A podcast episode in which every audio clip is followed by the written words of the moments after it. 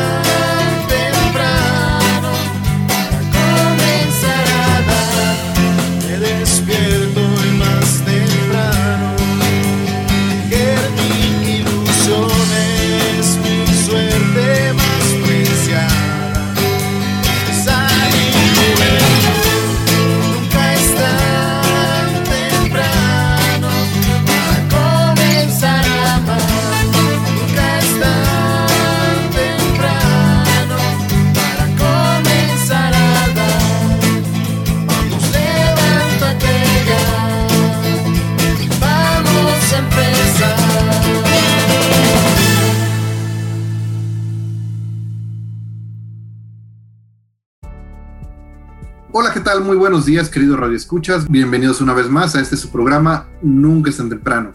El día de hoy, domingo 20 de junio de 2021, estaremos hablando acerca del año de San José. Mi nombre es Oscar Reyes y es un placer estar con ustedes esta mañana. Y me acompaña aquí en cabina mi amiga Lucero. Hola, ¿qué tal, Lucero? Hola Oscar, hola, ¿qué tal queridos radioescuchas? Un placer estar con ustedes a través de estos micrófonos y bueno, hoy además de estar celebrando el año de San José 2021, pues estamos celebrando el Día del Padre. Queremos felicitar y abrazar a todos los que tienen la fortuna y el regalo de ser papás. Muchísimas felicidades a todos ellos y pues hoy tempranito hay que empezar a consentirlos y a festejarlos. Y bueno, bien decía Oscar, el día de hoy vamos a hablar acerca de San José y su paternidad, el año de San José, y para esto, pues, se encuentra con nosotros un querido amigo de nosotros, es el padre Tomás Cruz Perales, quien es rector del Santuario de San José y Señor de los Trabajos. Buenos días, padre. ¿Qué tal? Muy buenos días, buenos días Lucerito, buenos días Oscar, buenos días a toda su audiencia, aquí a todos los radioescuchas que están con nosotros esta mañana. Gracias, padre. Y oiga, bueno, sabemos que aquí en San Luis Potosí al menos, el, templo, el santuario de San José, pues es renombrado. Todo el mundo lo conoce, es referencia, no solo, no solo porque está en el centro, porque uno lo ve y es hermoso, porque siempre está lleno, sino por, por la importancia que tiene. Y bueno, en este año de San José, Padre, platíquenos, ¿de dónde viene esto del año de San José? ¿Solo de aquí de, de San Luis? ¿O quién lo, quién lo promulgó? De hecho, es una convocatoria eh, de Iglesia Universal porque lo está convocando el Papa Francisco. Y uno de los motivos de este año de, la San José, de San José que iniciamos el pasado 8 de diciembre eh, del 2020 eh, fue el motivo de estar celebrando los 150 años que, que, ya se había declarado a San José como patrono de la Iglesia Universal. Estamos hablando allá de mil, que, 1800, 1870 cuando el Papa Pío IX lo declara patrono de la Iglesia Universal. Obviamente eh, hay razones, eh, en su momento eh, eran las cuestiones, vamos, de, ideologías que en ese momento estaban, estaban entrando y que de alguna otra manera pues estaban haciendo daño pues a, a, la fe de muchos cristianos. Como ahora también el Papa lo hace precisamente invocándole a San José ahora sí que su patrocinio para que cuide el caminar de nuestra iglesia. Yo pienso que no, no solamente de nuestra iglesia, sino también del mundo entero ante esta pandemia que pues ustedes recordarán, a esas todavía estaba muy fuerte eh, los efectos de la pandemia, sobre todo de los contagios y las muertes y el Papa, pues de hecho, desde que comenzó la pandemia siempre ha invocado a San José, ha pedido su intercesión para el cuidado de la, de la humanidad y de la Iglesia Universal. Y entonces, esta es una de las razones. Son 150, el 150 aniversario en la que se declara a San José como patrono de la Iglesia este 8 de diciembre pasado, que se cumplieron precisamente, bueno, pero se, se extiende eh, durante todo este año para, para celebrarlo. En San Luis Potosí sabemos que usted pues es el rector del, santuario de San José, pero antes de, platicarnos qué es lo que han hecho, qué es lo que piensan hacer, a mí me gustaría hablar sobre la figura de San José, especialmente del día de hoy, eh, Día del Padre. Pues bueno, yo creo que... Perdón. Sí, Lucerito, yo creo que aunque el Evangelio como el mismo Papa lo llega a, subrayar, los evangelistas son muy pocos en, hacer referencia a San José. Obviamente lo encontramos en San Lucas. Hay que recordar que San Lucas eh, tiene esa parte del Evangelio, los tres primeros capítulos, donde se le conoce como el Evangelio de la infancia. Ustedes saben, esos momentos que de manera muy especial celebramos en diciembre, el, anuncio, de la, el anuncio del ángel Gabriel a la Santísima Virgen María, y pues que María le dice, oye, pues no estoy desposado, ¿cómo le voy a, no estoy desposada, ¿cómo le voy a hacer? Y bueno, pues ahí está el desenlace, ¿verdad? Que incluso después Mateo es un poquito eh, más referente en estas expresiones de, del papel que va teniendo San José, sobre todo porque es ahí donde el ángel está hablando, que no deje a María sola, eh, que cuide de ella, que cuide al niño que lleva en su seno, eh, y ya por ahí van ellos describiéndonos cómo, cómo, el papel de San José se va desarrollando en la medida que pues como, como hombre de la casa está el cuidado de María, hay que recordar cómo, cómo la lleva para cumplir ese, eh, pues ese mandato de tener que ir a empadronarse, a ellos les toca ir hacia Belén, eh, todo lo que sucede en Belén, que andaban buscando un lugar para quedarse, que de repente María va a dar a luz y, y no encuentran un lugar, eh, San José obviamente está el cuidado de ello, incluso pues hasta en el mismo parto podemos imaginar. Eh, y ahí está toda la figura, ¿verdad? Donde hasta el Evangelio de San Lucas termina diciéndonos, bueno, María y José llevan al niño Jesús, como cada año sin duda hacían esta visita al templo de Jerusalén, como era uno de, las, de los preceptos que tenía todo judío, de ir al templo de Jerusalén a hacer la visita al, templo, valga la redundancia, el templo de Jerusalén. Y, bueno, pues ellos, ellos iban en caravanas, de tal manera que ahí podemos nosotros decir a toda una familia, según un poquito ahí como llegan a describir, por delante iban las mujeres, a media caravana iban los niños, atrás iban los, los, los, hombres, pero bueno, los niños, eh, pues ya saben cómo son inquietos, caminaban, corrían hacia adelante, corrían hacia atrás y ahí se iban mezclando. Pero sucede que María y José no se habían dado cuenta de que Jesús ya no iba, no iba en la caravana de regreso, ya después de que habían hecho la, visita. Eh, entonces se dan cuenta a los dos días, regresan. Pero fíjense que eh, lo interesante de todo esto, que aunque el evangelista eh, no que sea escueto, al hacernos referencias, sobre todo en esta descripción sobre el papel de San José, porque al final de cuentas el protagonista es Jesús, ¿verdad? Desde su propia encarnación. De hecho, María también tiene poco, poca referencia, un poquito más que José, obviamente, pero no quita que nosotros nos demos cuenta todo lo que implica para un padre de familia una situación como esa. De repente podemos decir así que muy, muy superficialmente, ah, es que eh, José aceptó a María, es que José se llevó a María a Belén a empadronarse, es que José cuidó de María y, del niño Jesús cuando se fueron a Egipto huyendo de, la intención de Herodes de matar al niño, es que José cuidó allá a María y a Jesús en tierra de migrantes, allá en tierra extranjera, perdón. Es que José después le habla al ángel que regrese porque ya murió Herodes, pero que después está un sobrino. Y, y bueno, todos estos detallitos, pero yo creo que humanamente podemos nosotros imaginar los delitos mamá, no sé, eh, no sé, Oscar, o bueno, mucho, muchas personas, no, no es papá, ¿verdad? este, o no sé, muchas personas que nos están escuchando. Yo creo que eh, puede ser, sí, eh, que nos alcanza a describir, pero nosotros podemos imaginar, no sé ustedes, por ejemplo, todo aquello que, que el choque interior que pudo haber en José cuando el ángel le dice, recibe a María, está esperando un niño este, va a ser madre del Salvador, pero bueno, para José, yo no me imagino el, choque interior, ¿verdad? Y más aún cuando él pertenecía a una cultura machista. Obviamente él tenía toda, ¿cómo les diré? Pues sí, toda la formación de, de, la, del Antiguo Testamento, eh, sin duda conocía muy bien la palabra de Dios, tal vez tenía muchos conocimientos de toda la historia de la salvación antigua, pero yo repito, ¿verdad? Yo pienso que para San José no, no fue muy fácil, no, no fue muy fácil decirle al ángel, sí, voy, yo la acepto, yo la recibo, yo cuido de ella. Ahora, pensemos eso, pero pensemos en los otros momentos, por ejemplo, San José estar tocando desesperadamente en Belén y todo estaba ocupado. Yo creo que todos, todos hemos experimentado eso, que cuando vamos a un lugar y no encontramos valga la redundancia, el lugar donde llegar o incluso cuando queremos desplazarnos y todos los asientos del camión están llenos, hay momentos de desesperación. yo diría San José pudo haber experimentado una, una, desesperación terrible y más aún llevando a María jovencita y embarazada y lo más aún que se le que en ese momento eh, fuera a dar a luz. Imagínense la desesperación de José, o sea, yo, bueno, el Evangelio no nos habla de todo eso, pero humanamente podemos nosotros decir, vaya, qué, qué, eh, qué hombre, ¿verdad? Que, que estuvo al tanto y que dio todos los detalles para, para cuidar a, María y para estar atento al parto de, niño Jesús, ¿verdad? Ese detalle. Ahora también viene el del migrante cuando huyen hacia Egipto porque Herodes quería matar al niño.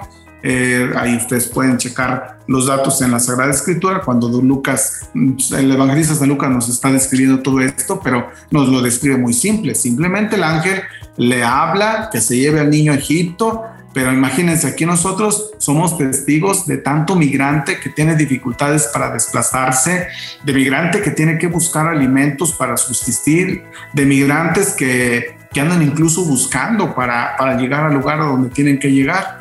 Ahora imaginémonos a José en esos tiempos, ¿verdad? También con esas dificultades donde llega a una tierra donde no conoce familias, donde no conoce a nadie, donde no tiene ni trabajo. Y sin embargo, San José eh, ocupando su lugar de padre de Jesús, al padre adoptivo, y de, y de, pues ahora sí que esposo de María, pues cuida de ellos. Yo creo que esta gran figura nos da muchísimo para reflexionar en este día, en este día que también celebramos a nuestros papás, Lucerito, Oscar. Claro que sí, padre. Y es muy interesante ver cómo en la Sagrada Escritura, a pesar de ser un personaje tan importante, pues se habla relativamente poco de él y sin embargo esto poco de lo que se habla nos alcanza para pues descubrir características muy importantes de lo que debe ser un, padre precisamente. El Papa Francisco sacó para este año dedicado al Señor San José una carta apostólica titulada Patris Corde, en español sería como con corazón de padre. Y es, un documento chiquitito, lo, lo veíamos hace poco tiempo en el programa de radio, este, donde rescata, pues a partir de esto poco que se dice del Señor San José en la escritura, pues características de lo que tendría que ser un, padre hoy en día, ¿no? Bueno, a lo largo de toda la historia, cómo debería ser realmente un padre para nosotros. Y padre, ojalá nos pudiera hablar un poquito acerca de este documento que vamos a estar estudiando, ojalá que podamos, tengamos la oportunidad de estudiar a lo largo de este año, pero regresando de un corte comercial. Les recuerdo los teléfonos en cabina 812-6714 y 350-2303. No le cambien, en un momento regresamos. Sigue con nosotros, estás en Nunca es tan temprano. Ya estamos de regreso en Nunca es tan temprano. Radio Escuchas, estamos de regreso en el segundo bloque de tu programa. Nunca es tan temprano. Estamos hablando el día de hoy acerca de San José, su paternidad, acerca del año de San José. Y está con nosotros el padre Tomás Cruz Perales, quien es el rector del Santuario de San José y Señor de los Trabajos. Y bueno, padre, nos comentaba en el bloque pasado, Oscar, acerca de esta carta apostólica que, que nuestro Papa Francisco eh, nos hizo a bien llegar. ¿Qué nos comparten en esa carta? E, esa es una carta donde eh, muy bonita, eh, una carta chiquita. Yo creo que quienes nos están escuchando por ahí se la pueden adquirir en, cualquier librería católica aquí en San Luis Potosí incluso en algunas parroquias está, porque también la editamos en la red. Eh, la carta apostólica Patris Corde eh, es una carta pequeñita, es una carta apostólica que nos da el Papa eh, describiéndonos esta gran figura, la figura de San José. esta carta que yo diría, pues podemos, son, son siete rasgos que yo creo que podemos leer cada día de la semana, meditarlos, y yo creo que es una carta muy bonita eh, que nos describe a este gran personaje, este patriarca, este padre de la, eh, este hombre, sin duda gran ejemplo para este día, para todos los papás. Cada uno de los rasgos nos habla, pues obviamente de las características que, eh, pues de quienes tuvimos un papá cercano, quienes tuvimos un papá, vamos, de una familia donde estaba al tanto de, de su esposa, de sus hijos, donde estaba al tanto de, pues de que no faltara lo necesario en los hogares, de que pues estuviera al tanto incluso, ¿verdad? Con todas las dificultades que de repente pudiera tener, el Papa habla de siete características. Repito, primero nos da una introducción ubicándonos eh, el sentido de esta carta, sobre todo a partir de, la inauguración de este año eh, de San José, que como les había dicho en el bloque anterior, eh, habíamos comenzado el pasado 8 de diciembre y bueno, por eso al cumplirse los 150 años de que el Beato Pío IX, el 8 de diciembre de 1870, lo declarara como patrono de, la Iglesia Universal. Eh, esta, esta, esta referencia, como les decía, pues está ante situaciones, bueno, concretas de la historia, como también ahora el Papa evoca la intercesión de San José a los acontecimientos de la historia. Pero bueno, ese ya sería otro tema en otro momento. Aquí lo importante, o en todo caso lo que hoy es una referencia clara, sobre todo también para, para pensar en nuestros papás, estén vivos o ya hayan fallecido, o en todo caso por ahí algún papá que ha abandonado a su familia o que ha abandonado a su esposa y que, y que de repente los ha dejado a la deriva, creo yo que también es una bonita carta donde, bueno, las características así como que aluden sí, a un padre responsable, pero un padre sobre todo que tiene actitudes muy bonitas. Y no sé si me lo permitan, el tiempo se va rapidísimo, pero podemos hacer alusión a, rápidamente a los rasgos que, que señala esta bonita carta. Eh, primero es el Padre amado, por ejemplo, dice el Papa, la grandeza de San José consiste en el hecho de que fue el esposo de María y el Padre de Jesús. En cuanto tal, entró en el servicio de toda esta historia de la encarnación como dice San Juan Cristóstomo. Y bueno, ¿qué diríamos de un Padre amado? Eh, el Padre amado es una expresión, pues obviamente que, que tiene todo padre que obviamente asume su responsabilidad, que está cerca de su esposa, que está cerca de sus hijos. Eh, San José es un padre que siempre ha sido amado por el pueblo cristiano.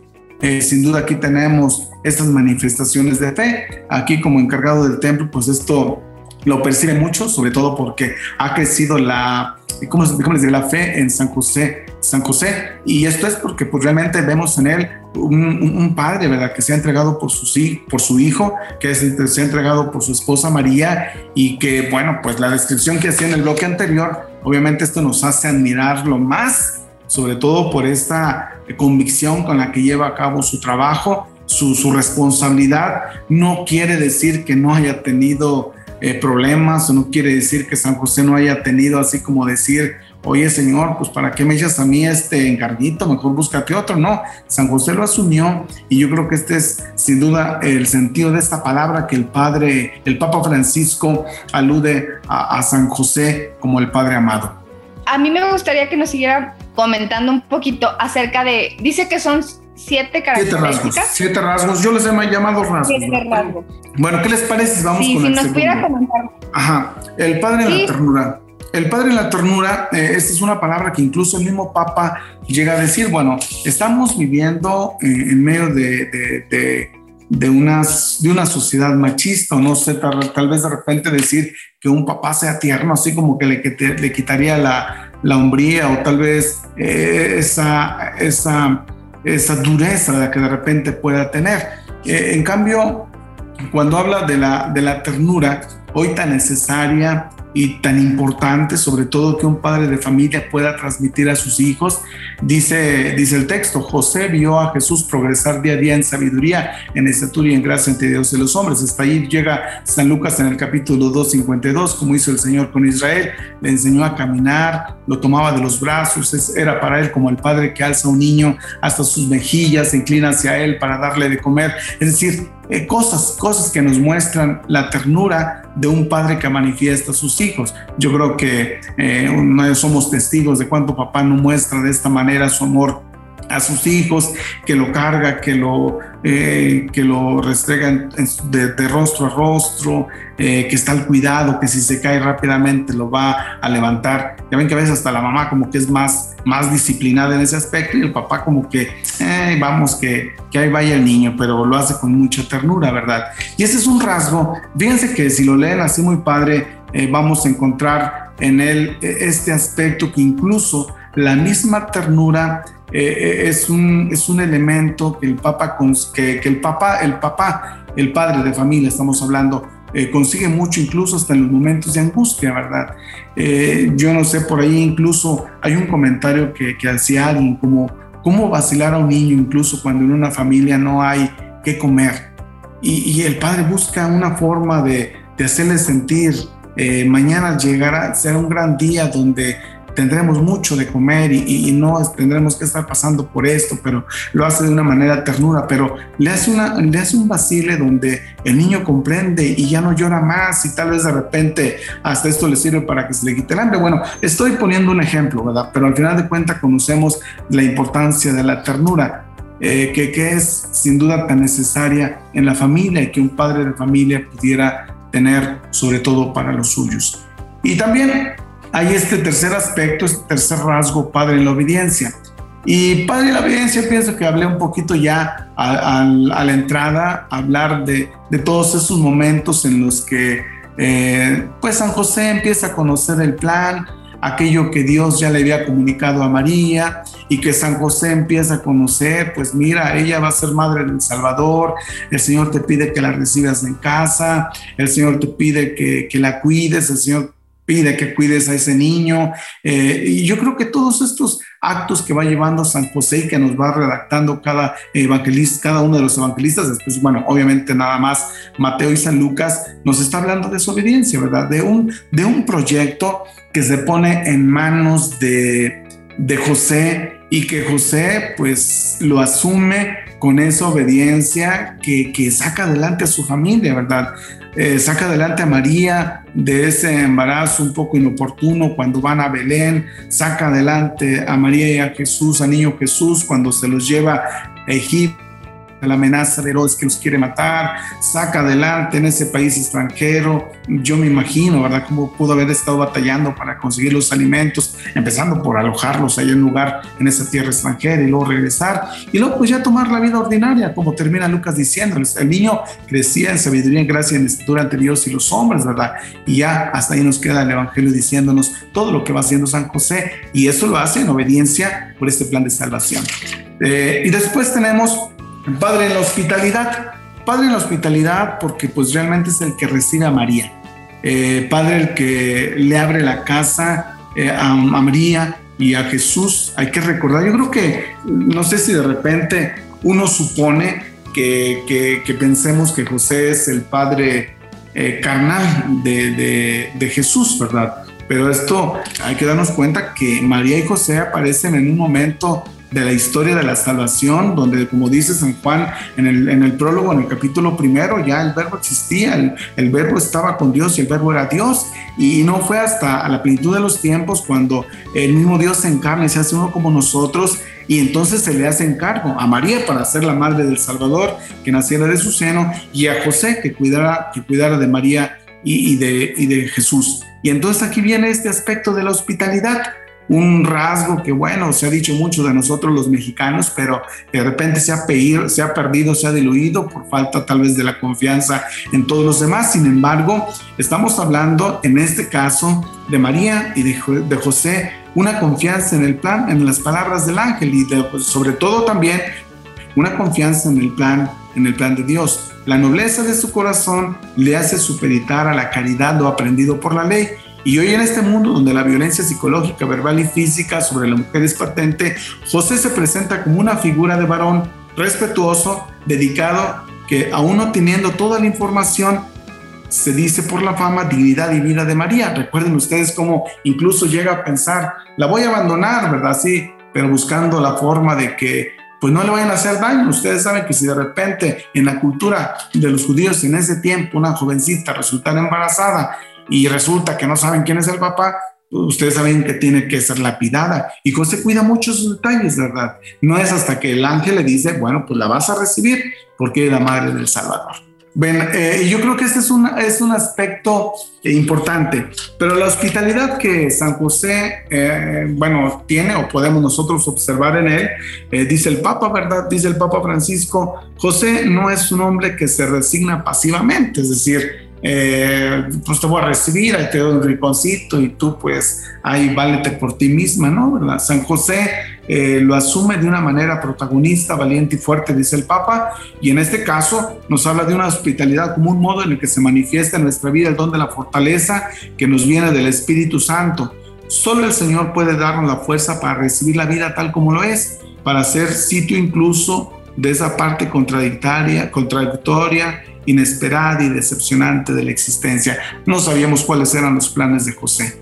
No sabíamos este, qué, había pensado José de hacer de su vida. Simplemente aparece porque el ángel le habla y le dice, tienes que recibir a María, tienes que cuidar de ella, tienes que terminar, tienes que cuidar del niño Jesús y por eso lo encontramos, ¿verdad? Sí, en una hospitalidad bonita, en una forma de recibir a María y José, pero no pasivamente, sino que realmente asumen la responsabilidad de cuidar de ellos, de cuidar de María y de cuidar de Jesús. Eh, como ven, son rasgos muy bonitos, son rasgos muy bonitos que, bueno, vamos a continuar hablando de ellos rápidamente.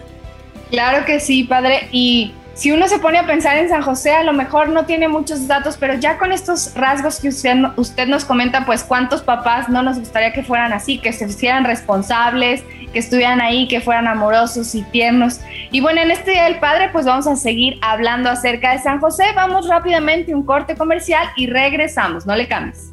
Sigue con nosotros, estás en Nunca es tan temprano. Ya estamos de regreso en Nunca es tan temprano. Ya estamos de regreso en este programa Nunca es temprano. El día de hoy nos acompaña el Padre Tomás, quien es el rector del Santuario de San José, y estamos hablando precisamente de esta figura de San José como Padre en este Día del Padre 2021.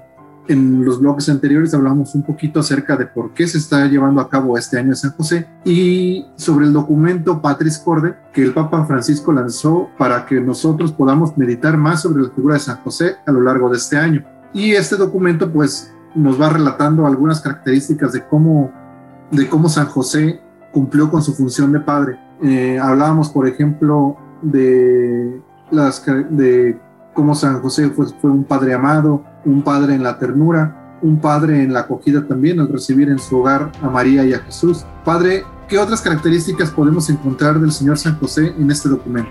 Eh, bueno, ahora viene eh, otras tres características que solamente quiero así como que eh, aludir un poco a cada una de ellas, la valentía. La, quinta sería la valentía creativa. Y la valentía creativa nos habla de ese padre de familia que a pesar de las dificultades saca a los suyos adelante. Yo creo que actualmente podemos nosotros percibirlo, la misma pandemia nos ha traído este, dificultades muy serias, yo me imagino papá de familia, mamá de familia, ante las situaciones de, un de falta de trabajo, de un trabajo estable, cómo buscaron la, la creatividad, cómo fueron valientes para sacar a su familia adelante. Y esto lo mostró mucho San José. Ya hemos hablado, incluso al principio yo me, me arrebaté un poco en estos aspectos, sobre todo señalando esa creatividad con la que San José podemos imaginar, ¿verdad? Y con la que San José, repito, llevó a María a Belén, llevó a María y a Jesús a, a, Egipto cuando estuvieron allá todo el tiempo, que eh, bueno, pues no fue solamente unos meses, ¿verdad? Se llevó un buen tiempo para proteger al niño Jesús de, del daño que le quería hacer Herodes. Eh, podemos nosotros encontrar a, José regresando a Nazaret y ahí vivir, ¿verdad? Tal vez el evangelista es muy pues muy meloso, un poco dulce decirnos, el niño Jesús crecía en estatura y en gracia entre Dios y los hombres, pero ¿qué hay detrás de todo eso?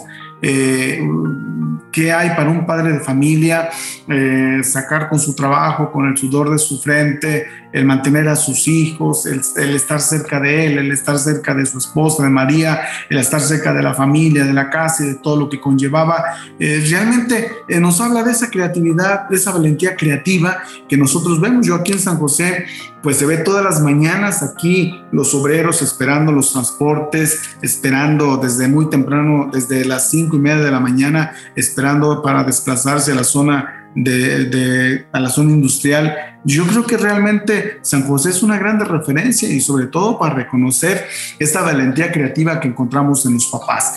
Después viene en el sexto el padre trabajador y obviamente pues aquí conocemos como lo llega a describir es, es carpintero porque cuando se habla de Jesús es el hijo del carpintero no conocemos aquí al hijo del carpintero era un hombre que se dedicaba a, a lo suyo que se, se, dedicaba a este, a este trabajo para sacar a su familia. Y así podemos nosotros describir a cada uno de los papás que nosotros conocemos por ahí. Son padres trabajadores, son padres que se levantan temprano, son padres que se levantan hasta muy noche, eh, se duermen ya hasta muy noche por, por llevar el sustento a sus, a sus hogares. Y finalmente viene el, el, sexto, el séptimo, perdón, padre en la sombra. Ese es un poco, ¿cómo les diré? Eh, que tal vez de repente así como que no se puede entender mucho, pero ya adentrándonos en él podemos nosotros encontrar, incluso hacer una aplicación, ¿verdad? Hacer una aplicación muy interesante en este rasgo que el Papa Francisco detalla sobre, sobre, sobre San José. Y es que miren, eh, se trata, no sabemos si en su momento eh, San José hubiera sido necesario, bueno, venía Dios, se, se hacía uno como nosotros, pero, pero realmente eh, lo que humanamente eh, tenía que hacer San José, le tocaba hacerlo y lo tenía que llevar a cabo por el bien de Jesús, del niño Jesús y por el bien de la Santísima Virgen María. ¿Qué se trata de esto? Se trata de que San José está llevando a cabo su responsabilidad o el cuidado que tiene de, de María y de Jesús siempre a la sombra del Padre. Y estamos hablando del Padre Dios. Es decir, Padre Dios tiene un proyecto, lo hace eh, desde el Antiguo Testamento cuando promete al pueblo de Dios enviarles a un Salvador. Ese es un proyecto que se viene fraguando con el anuncio de los profetas, eh, con el anuncio constante para levantar el ánimo del pueblo y darle esperanza, y se concreta en la plenitud de los tiempos cuando Jesús nace. Es decir, es un proyecto de Padre Dios. Entonces, ¿qué hace, qué hace José aquí? Es un Padre en la sombra, es decir, él está colaborando, está ayudando en este proyecto que Dios tenía ya desde el Antiguo Testamento. Y es ahí, ¿verdad? Padre en la sombra, donde, bueno, Dios, tú eres el que tienes aquí tu plan. Yo simplemente soy un instrumento y, aquí estoy haciendo lo que me toca hacer, ¿verdad? Como de repente llega a describir ahí el Papa, el Papa Francisco. Eh, y esto hace que, que realmente esto nos dé, ¿cómo les diré? No de pie. Yo diría que este, este, este, es un rasgo que, aunque los otros son sin duda muy importantes, este es un rasgo que, que podemos nosotros reflexionar mucho en este día, sobre todo porque miren, eh, encontramos nos encontramos en una sociedad, como dice el Papa Franco, los niños a menudo parecen no tener padre, también la iglesia de hoy en día necesita padres, este, la amonestación de, dirigida de San Pablo a los Corintios es siempre oportuna, podrán tener 10.000 instructores, pero padres no tienen muchos. Es decir, este, a veces podemos, podemos pensar, o cuando incluso llegamos a escuchar a un papá, es que yo ya trabajé, es que yo ya, yo ya cumplí con esto y ahí ya ustedes tienen lo necesario. No, pero esto quiere decir que si es un proyecto y que a muchos padres de familia les toca estar en este proyecto como instrumento. Fíjense cómo, cómo es la dinámica que nos presenta el Papa Francisco, incluso para que en este día, por una parte, reconozcamos todas las virtudes que hay en papá y bueno, que también que hay en mamá, porque esto no quita que reconozcamos también el papá, el papel de papá en muchas mamás, ¿verdad? Cada uno de estos rasgos sin duda son muy, muy valiosos y muy de reconocimiento en muchas personas que, que, vamos, que desde tempranito están trabajando mucho por sus hijos. Pero este rasgo nos invita, sí, pero entonces todavía te toca darle un poquito más porque tu responsabilidad no nada más es acercar el pan a la mesa de tus hijos, sino también estar al tanto de su formación. A veces así como que en casa queremos que la formación este, esté a cargo de, autoridades, esté a cargo de instituciones y tal vez de repente ahí como que eh, el papá se quiere hacer un lado, ¿verdad? No, el padre en la sombra quiere decir que sea padre en un proyecto de Dios y donde sean instrumentos, pero sobre todo de esos, de aquellos que estén bien al tanto de, en este caso, de sus hijos, ¿verdad? Bueno, repito, es una, es una carta apostólica muy bella y yo creo que en este día nos da para que, hablando de los rasgos de San José, también hablamos de los rasgos de, de un padre de familia. Y sin duda, pues yo creo que a la luz de esta carta, o en todo caso, si no la tuviéramos, creo que en la grande persona de San José podemos decir, bueno, hay un bonito ejemplo, de hecho el mismo Papa Francisco lo reconoce, ah, lo señala, un gran ejemplo para los padres de familia, un gran ejemplo en esa generosidad, en esa creatividad, en ese, en ese en ese ser de trabajadores que, que están por su familia y en ese aspecto, ¿verdad? que es, marca como un, como un rasgo muy vocacional de aquel que asume la responsabilidad de sus hijos y de su esposa. Yo se las recomiendo, vale la pena que la leamos, fue muy superficial lo que hemos, los, los puntos que hemos tratado aquí, pero yo les invito, vamos siguiendo viviendo este año, este año de San José, eh, aquí en nuestro santuario seguimos celebrando, tenemos la imagen al pie, al pie del altar, sobre todo para tener cerca este gran signo de la presencia de San José en el caminar de nuestra iglesia como patrono de la Iglesia Universal, pero también como referencia en sus virtudes para todo padre de familia. Y yo diría, como dice el Papa, les recomiendo el artículo de don Carlos Cabrero para este domingo, eh, que habla sobre los padres de familia, donde no solamente reconoce el papel del papá en la familia, sino también, eh, pues incluso situaciones muy concretas donde una mamá tiene que asumir también este rol o este rasgo del, del, papá o donde muchos abuelitos están asumiendo el rol del papá dentro de las familias. Eh, en fin, yo creo que estos aspectos nos llevan a, a reconocer realmente esta entrega generosa de, de, de, papá y de mamá en el cuidado de sus hijos y, y, hacerlo a la sombra del padre, que es muy interesante este rasgo. Claro que sí, padre. Y oiga, ¿alguna actividad eh, que guste destacar en este año de San José que precisamente el santuario tenga para, para compartir con nosotros?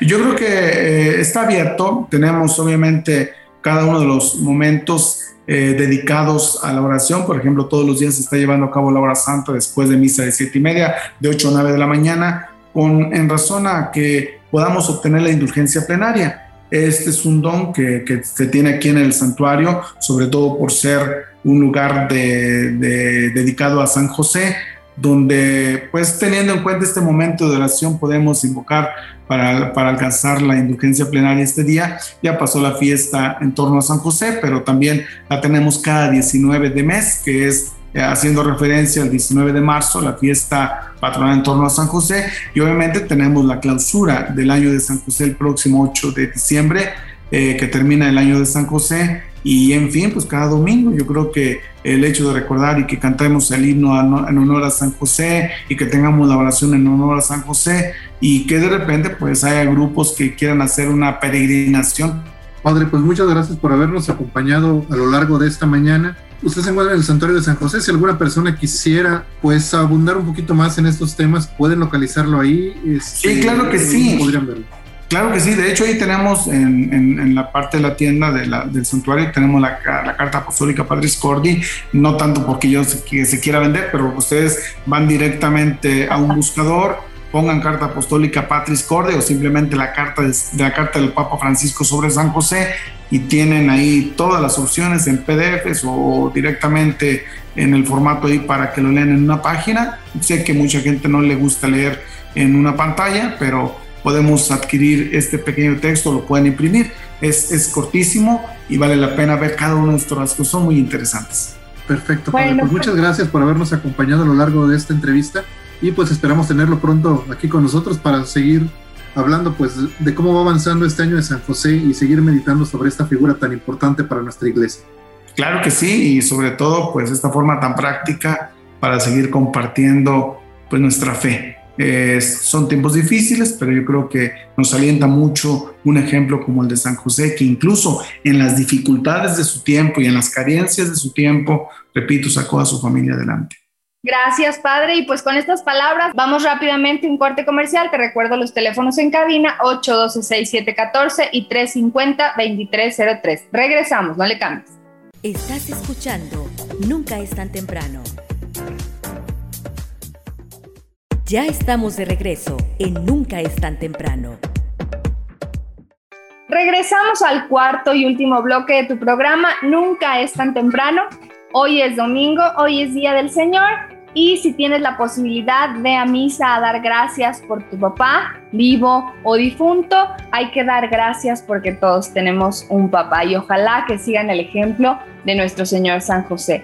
Así que vamos a escuchar nuestro melodrama evangélico, dice Luces, micrófonos y acción. El Evangelio es luz y vida. La palabra de Dios es alimento para el alma. Escucha el melodrama evangélico. Solo por nunca es tan temprano. Del Santo Evangelio según San Marcos, capítulo 4, versículos 35 al 40. ¿Quién es este? Hasta el viento y el mar le obedecen. En aquel día, al atardecer, Jesús dijo a sus discípulos, Vamos a la otra orilla. Dejando a la gente, se lo llevaron en barca, como estaba. Las otras barcas lo acompañaban. Se levantó una fuerte tempestad y las olas rompían contra la barca hasta casi llenarla de agua. Él estaba en la popa, dormido sobre su cabezal. Lo despertaron diciéndole, Maestro, ¿no te importa que perezcamos? Se puso en pie, increpó al viento y dijo al mar, Silencio, enmudece. El viento cesó y vino una gran calma.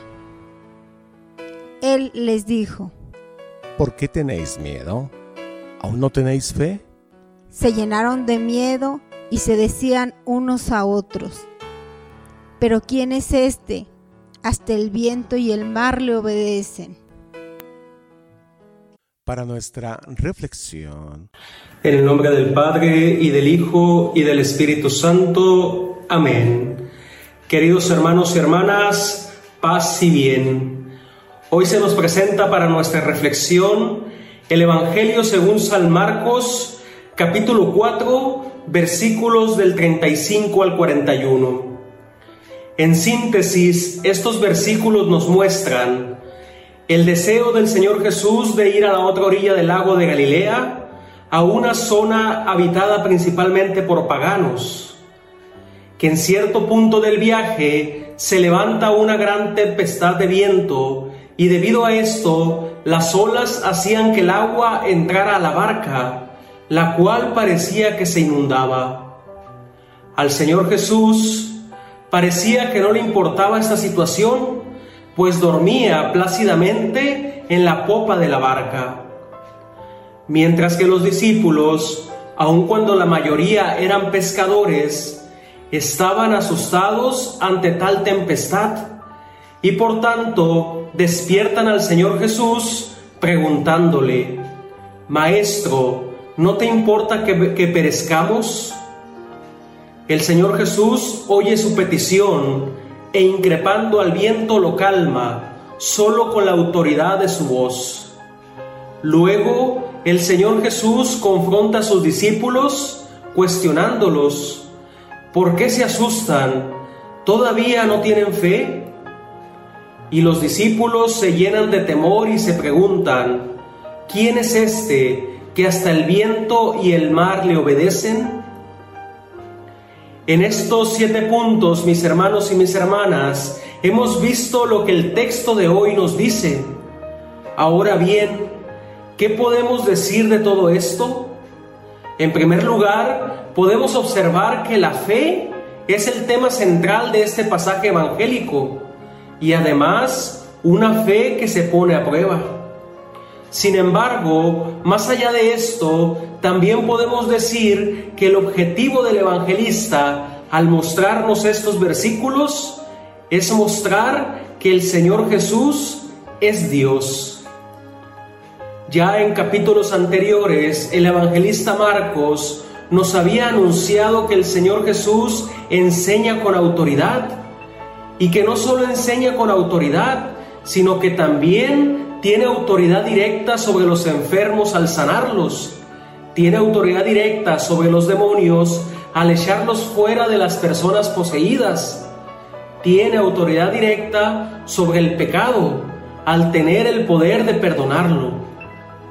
Ahora, con este gesto de calmar la tempestad, el Señor Jesús revela que Él también tiene autoridad sobre la naturaleza y que, y que inmediatamente le obedece. Así nos indica que solo el Creador y el Redentor tienen autoridad sobre la creación. Por tanto, el evangelista Marcos quiere decirnos que el Señor Jesús es Dios y que tiene autoridad sobre todo. Desde esta perspectiva, mis hermanos y mis hermanas, es posible entender también el tema que antes comentaba de la fe, porque la fe no consiste solo en creer que el Señor Jesús puede intervenir para salvar al ser humano cuando las circunstancias se vuelven difíciles o arriesgadas. Más bien, la fe consiste en permanecer tranquilos, serenos y confiadamente abandonados en Dios, mientras la tormenta brama a nuestro alrededor. Ciertamente sin pedirle que la detenga solo porque nos asusta. Y es que la presencia personal del Señor Jesús en nuestras vidas es ya una garantía de salvación en cualquier situación, aun cuando sea la más difícil de imaginar.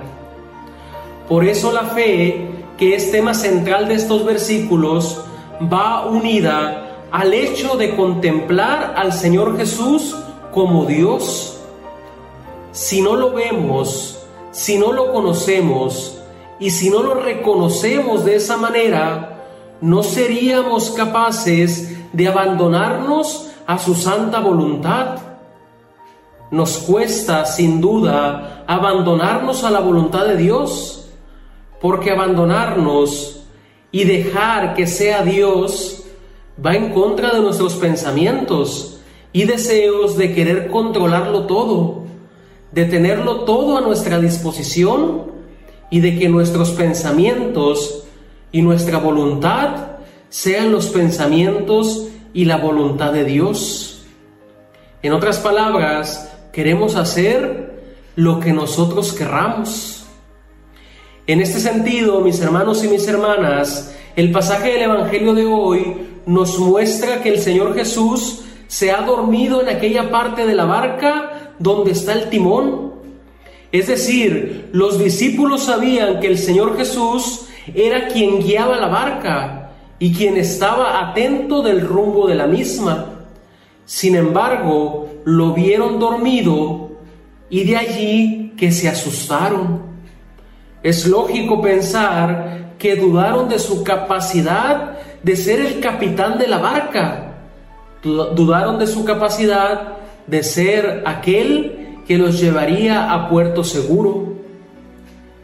De igual modo, nos pudiera pasar a nosotros si confiamos el timón de nuestras vidas al Señor Jesús y de repente pareciera que allí no hace nada, que pareciera que está dormido, que no actúa en nuestras vidas.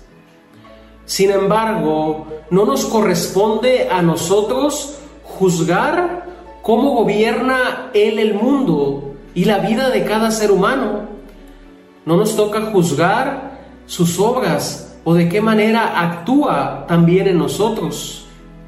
El hecho de que el Señor Jesús se durmió en la popa significa que Dios gobierna y ordena todo de la mejor manera y de acuerdo con su sabiduría, incluso cuando parece estar durmiendo. La fe entonces, mis hermanos y mis hermanas, no consiste simplemente en creer que el Señor Jesús puede intervenir eficazmente en los asuntos humanos, porque realmente lo hace, aunque muchas veces no lo veamos, sino que la fe también exige la renuncia a la necesidad de corroborar la propia fe verificando la obra de Dios. Es decir, muchas veces necesitamos ver que Dios actúa para creer. Muchas veces le pedimos que actúe y si no actúa no creemos. Si no nos sana, si no le ayuda a tal persona, no sé, meditemos y pensemos en esta necesidad de corroborar la propia fe al verificar la obra de Dios. Nuestro problema entonces, como el de los discípulos en este pasaje del Evangelio, es que pretendemos enseñar a Dios a ser Dios. Los discípulos dudan del amor del Señor Jesús cuando le preguntan, ¿no te importa que perezcamos? Nuestra actitud ciertamente en muchas ocasiones es esta.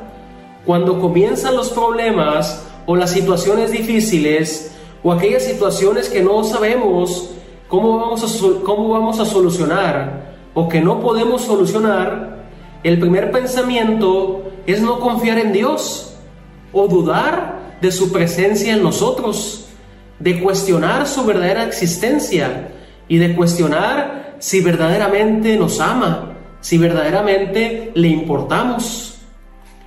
De tal manera que se anida en nosotros, en nuestro corazón, la tendencia de enjuiciar a Dios por sus obras, de querer que actúe como nosotros lo deseamos y en el tiempo en el cual lo queremos. Y sobre todo, no confiar en Él y también de dudar del amor infinito y eterno y único y especial y exclusivo que nos tiene. Por todo esto, entonces, el pasaje del Evangelio no solo nos llama a la revisión de la fe desde nuestro punto de vista, desde nuestra propia experiencia, sino a la fe que viene unida al amor en la relación personal que tenemos con Dios y sobre todo en dejarlo ser Dios con nosotros y entre nosotros. Por último, ciertamente hemos de recalcar que en muchos lugares de la Biblia el mar representa las fuerzas maléficas que solo Dios puede dominar y vencer. El Señor Jesús somete estas fuerzas con el imperio de su voz por eso, la invitación también de este pasaje del Evangelio es escuchar más la voz de Dios que la voz del mal que cada día viene sutilmente a ponernos a la deriva, a generar confusión y miedo en nosotros, a querer alejarnos de la verdadera fe. La voz del Señor entonces, la voz del Señor Jesús, vence todo mal porque escuchar al Señor Jesús quiere decir obedecerlo, realizar su voluntad. Y haciendo su voluntad, ciertamente nada malo puede suceder en nosotros, a pesar de que tengamos fuertes tempestades y aún, como se dice coloquialmente, tengamos el agua hasta el cuello. Entonces, mis hermanos y mis hermanas, en conclusión, Confiar en Dios es lo primero. Entregarnos a su voluntad es lo segundo. Abandonarnos en sus designios es lo tercero. Y lo demás vendrá como añadidura. Hasta aquí entonces la reflexión del Evangelio de hoy. Ciertamente también una curiosidad. El lago de Galilea es un lago muy tranquilo, donde no se hace ninguna ola en todo el año Ahora bien, este pasaje del Evangelio fue un hecho extraordinario, un hecho en el cual un viento fuerte hizo olas grandes. Nuestras vidas también están hechas de estos hechos que suceden, porque han de suceder. Ahora bien, han de, han de confrontarnos, repito, nuestra relación con Dios, nuestro modo de dejarlo ser Dios. Hasta aquí entonces mi intervención el día de hoy. Dios les bendiga, paz y bien y hasta la próxima. Gracias por todo, gracias por su paciencia.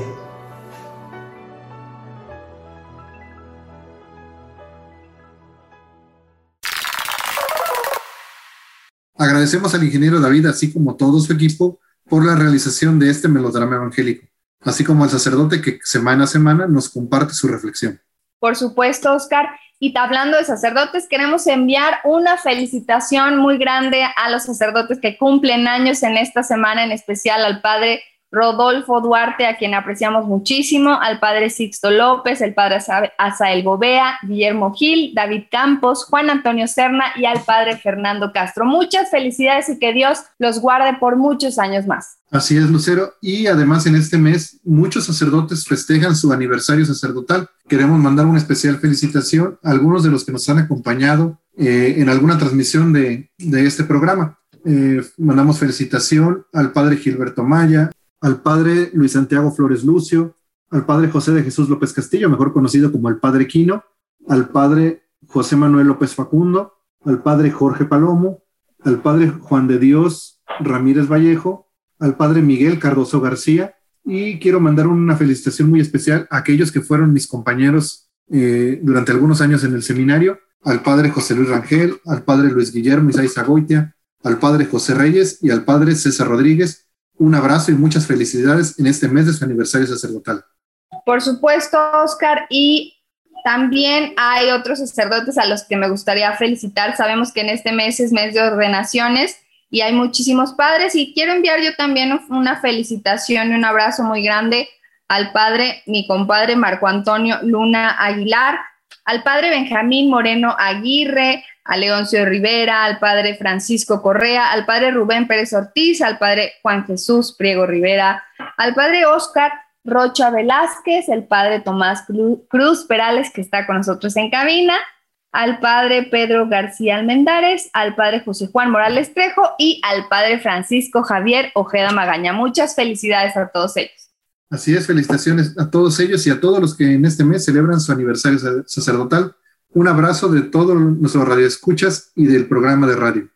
Muy bien, Oscar. Pues bueno, se nos acabó el tiempo. Te escuchamos nos escuchamos el próximo domingo en punto de las 8 de la mañana con un interesante tema. Yo soy Lucero Apolo y fue un placer estar contigo en estos micrófonos. Mi nombre es Oscar Reyes y nos escuchamos la próxima semana con otro interesante tema. Hasta la próxima. Los radioescuchas a sintonizar el próximo domingo. Este es tu programa Nunca es tan temprano.